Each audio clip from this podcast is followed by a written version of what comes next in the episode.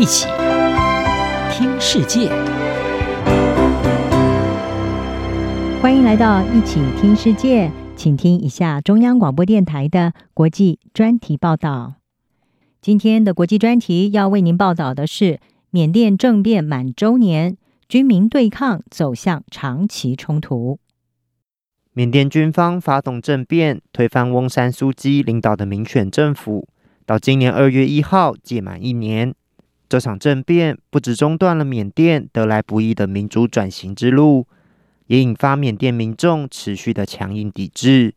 导致缅甸在过去一年的各项发展几乎处于全面瘫痪的情况。在二月一号政变满周年这一天，缅甸民众发动了宁静罢工，民众罢工罢课，而且闭门不出，许多商店也暂停营业。不少城市街道呈现净空状态，显示经过一年之后，缅甸民众反抗军政府的意志依然相当坚定且团结。缅甸军事领袖敏昂莱因为不满翁山苏基领导的全国民主联盟在二零二一年十一月选举中大获全胜，在去年二月一号夺取缅甸政权，逮捕翁山苏基等多名政府高层。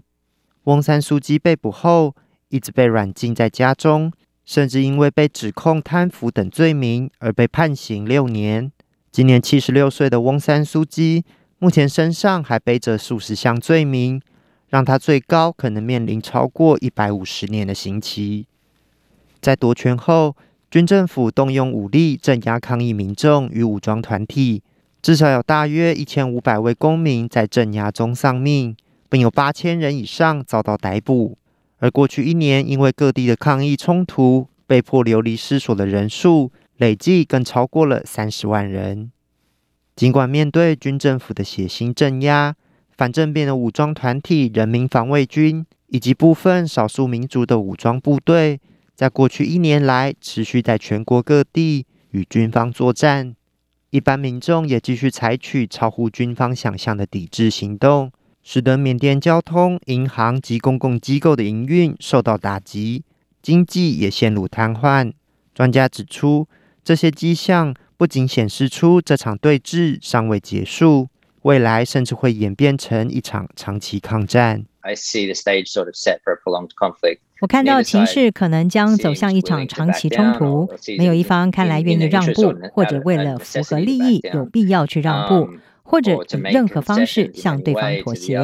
我们离这一点还很远，所以很难看出冲突会如何减少，或者在近期内减少。即使在几年内也是如此，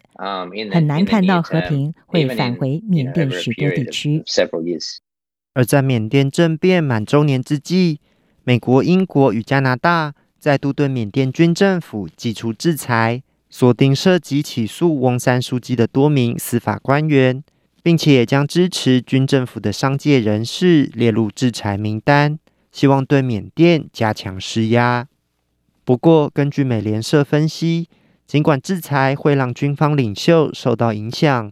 但是中国与俄罗斯一直是缅甸的强力后盾，而且愿意贩售武器给缅甸。此外，国际社会的外交行动过去一年来也没有对缅甸情势带来太多影响。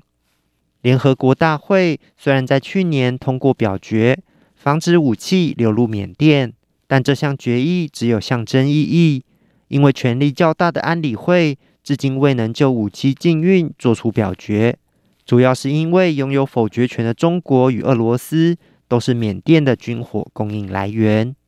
缅甸身为东南亚国协成员国，而东协虽然先前提出五点和平共识。但东协并没有采取强硬手段，迫使缅甸遵守这些共识。在国际社会目前仅能有限介入缅甸危机下，缅甸内部的情势未来很可能进一步恶化。缅甸有许多人和我谈话的时候，都把目前的情势视为他们要靠自己了。而他们也知道这一点，他们确实觉得被遗弃了，被西方民主国家、被国际人权运动、被国际媒体、被所有人。而我认为这会更恶化，会有更激烈的冲突出现在平民还有国家管理委员会和缅甸军方之间。缅甸政变发生已一年，全国人深陷冲突混乱中，缅甸人民坚持重返民主的道路也越来越漫长艰辛。央广编译郑锦猫报道。